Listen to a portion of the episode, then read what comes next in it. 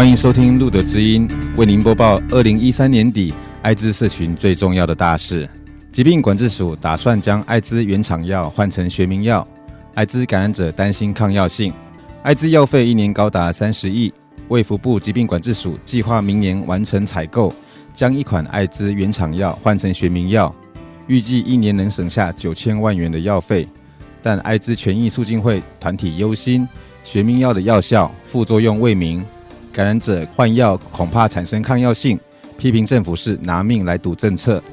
疾病管制署副署长周志浩回应：学名药和专利药的药效属同成分、同剂型、同疗效。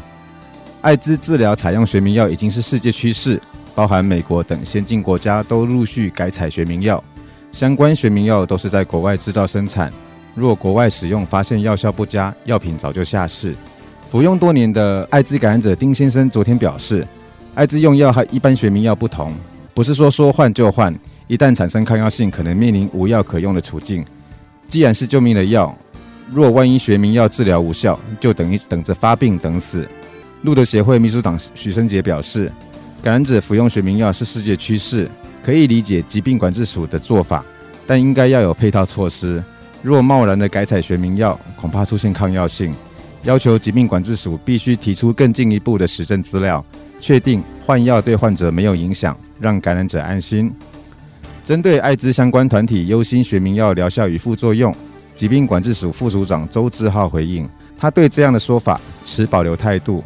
相关学名药都是在国外生产制造，美国等先进国家也都在使用。若国外的使用发现药效不佳，早就下市，食品药物管理署也不可能会核定药效不明的药物。周志浩说，目前艾滋病患抗病毒药费全由政府经费支出，一年经费约需三十亿，明年预估上探四十亿，这对年预算不到六十亿的疾病管制所来说已经吃不消，对其他防疫政策的推行也产生排挤效用。周志浩强调，换学名药省下的钱能多照顾四百三十位艾滋感染者。若顺利完成采购，艾滋学名药最快明年四月就可以分配到所有的各医疗院所。以上新闻由特派员大庄为您整理报道。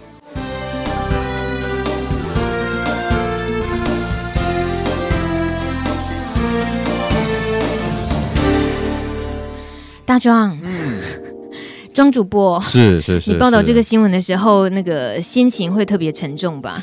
这一两天心情都很沉重，不是只有报新闻的这个时候啊。真的，但就、啊、就是因为针对学民药的这件事情嘛。是，没错。我。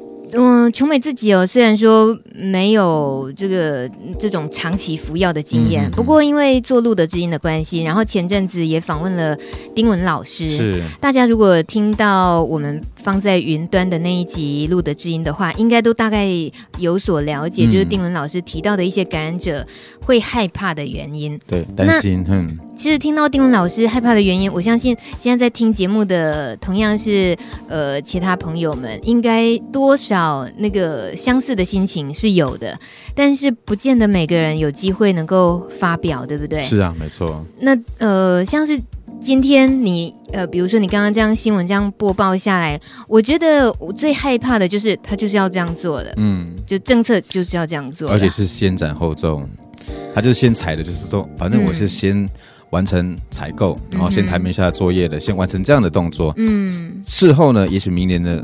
就是这个政策通过之后开始用的时候呢，再一一向感染者来说明为什么要这样换。嗯哼，对，唉，等于算是先跑了。嗯，对。可这种事情啊，我们都不是在那种政策执行的核心的人，我们不太了解这样子的运作有没有什么错，有没有什么流程的错误啊？我不，嗯、我这两天因为也 follow 这个消息，我一直有一个冲动，就觉得说，赶快找立委出来帮忙说话，来不来得及呀、啊？那这个大大聪，你觉得呢？老实说，立委有立委的好处了，但是其实我们都知道，台湾的立委也不是所有人对这个社群是友善的。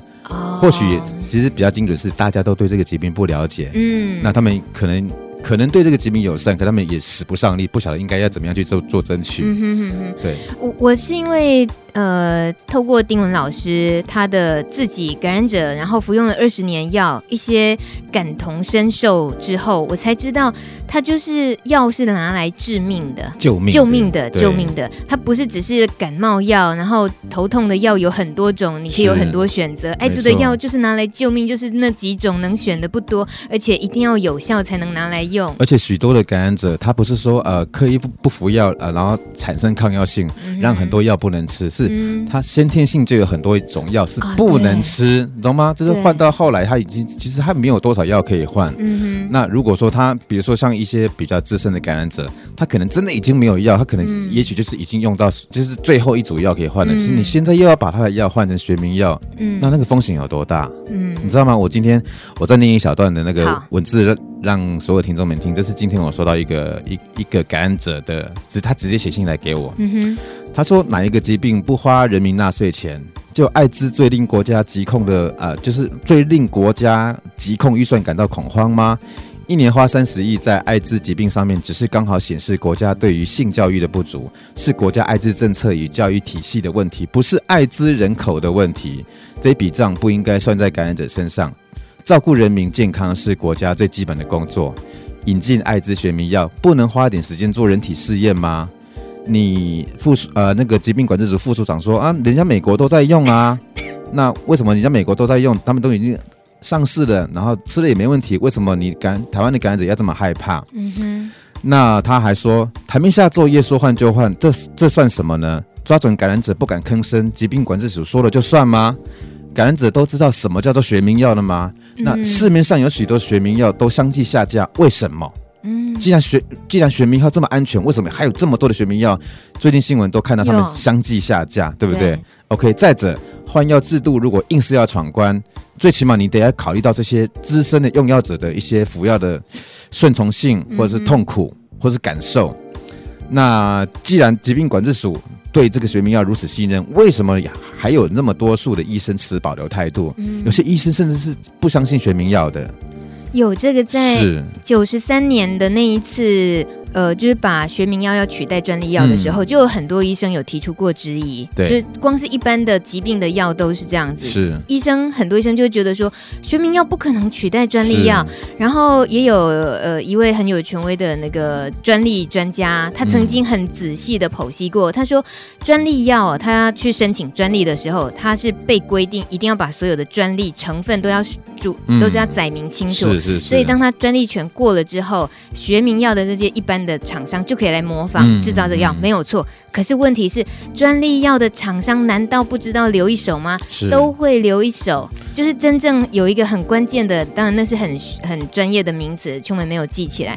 可是那样子的东西，他不可能随便留给你啊。那个东西叫做复形剂哦，是，是这样。你知道吗？其实我们在国外的一些 呃，就就是专门在做艾滋的医医学专业的网站上面提到，嗯哼，国外就算国外其实开始引用很多的学名药，但是其实他们也很担心。其实所谓的现在专门在制造学名药的一些一些国家，老实说，赋形剂这个东西就像我们食品安全一样，里头有里它它就算是一种食品里头的添加物。嗯那赋形剂里头就是一种。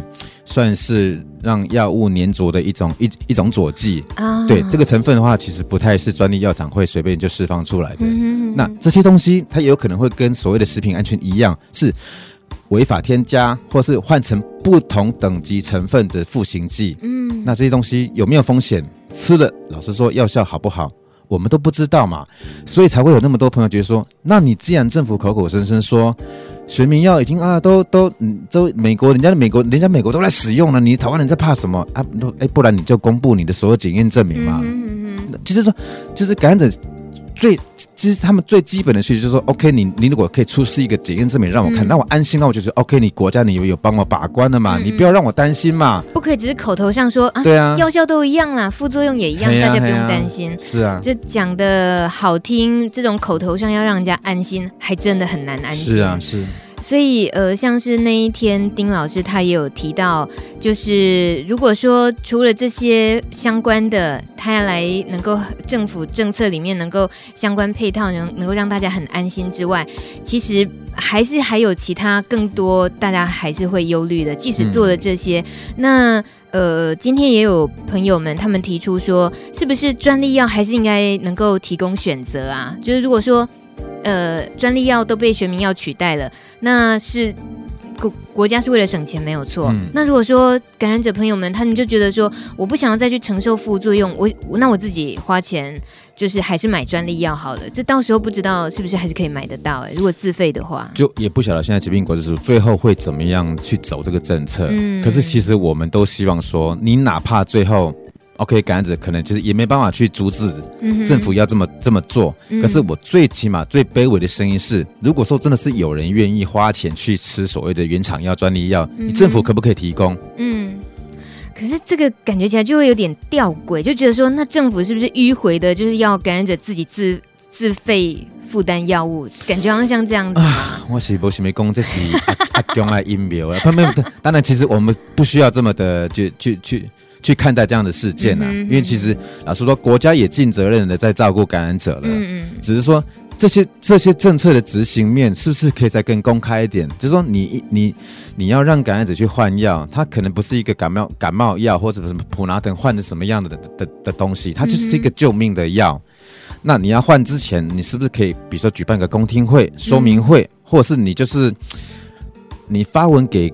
给很多医师或是各管师，请他们每个朋友回诊的时候，你就跟他们让让他们有时间跟机会去跟感染者朋友去谈过，嗯，那最起码了解嘛，嗯，而不是说你想换你就换了，然后就就是那新闻稿一出来，OK，明年四月可能会会通过这个政策，到时候感染者可能就要面临换药了，嗯、而且一年会帮政府增加九千多万出来，可以多。救治四百三十位感染者朋友，嗯哼，啊你，你你多了九千万，多救了四百三十位的感染朋友啊，其他被你换药的那可能就是上万人啊，他们的痛苦你，你、嗯、你把他们置于何地呢？而且，即使是嗯、呃，对于多出来可以多治疗四百五十位，那就是药如果本身是不是那么靠谱的话，那有有多了那么多人服用，那只会增加。一些冒险风险而已啊，是，没错。呃，还有大壮，你刚刚提醒的很对，哎，就是说去就诊的时候跟医生的互动，可能可能我们在这里也是希望提醒大家，在有机会啊回诊的时候，嗯、跟医护人员可以多一些沟通，就是了解学名药这件事情，让让医护人员让慢慢的我们影响影响回去政策面，让他们知道我们都很在意这件事情。但是你其实你知道吗？其实我也相信呐，大部分的医生都是跟感染者站在同一方的，他们比较能够第一线的。去同你到感染者服药的一些痛苦，嗯、可是老实说，我好，其实这样说，其实其实有点 有点黑暗了、啊，因为我我其实不太不太想去讲说官员们都知道感染者的痛苦在哪里，嗯、但是我想他们应该是不知道，嗯，所以其实呢，那些医生其实如果说硬是硬是一政策硬是要换药的话，其实医生也。也没有也没有那个也没有疾病管制署的皮条，你知道吗？嗯、就就只能反正你国家提供帮我买什么药，提供给我什么药，我反正我就是救人就对了嘛，我就是用你开给我的药。老实说医生也挺无奈的。可是我你说一我们如果都只能在接受的话，我这几天看到这个报道啊，或者是说像疾管局的新闻稿，我看到一一个内容，我会很很踹。他那个意思是说，诶，以后呢就是实行了之后，使用上碰到什么状况的话呢，一定会有很快的机制可以。反应回来，嗯，什么话嘛？就是已经在，就是人是白老鼠嘛，对，就去测试出事。他的人体试验是这样做的，我们一定会赶快有所反应。这真的是、啊、我今天起错的不得了，好可怕、啊所。所以，所以，所以你看，在艾台湾的艾滋社群的人体实验是透过正式开始服药。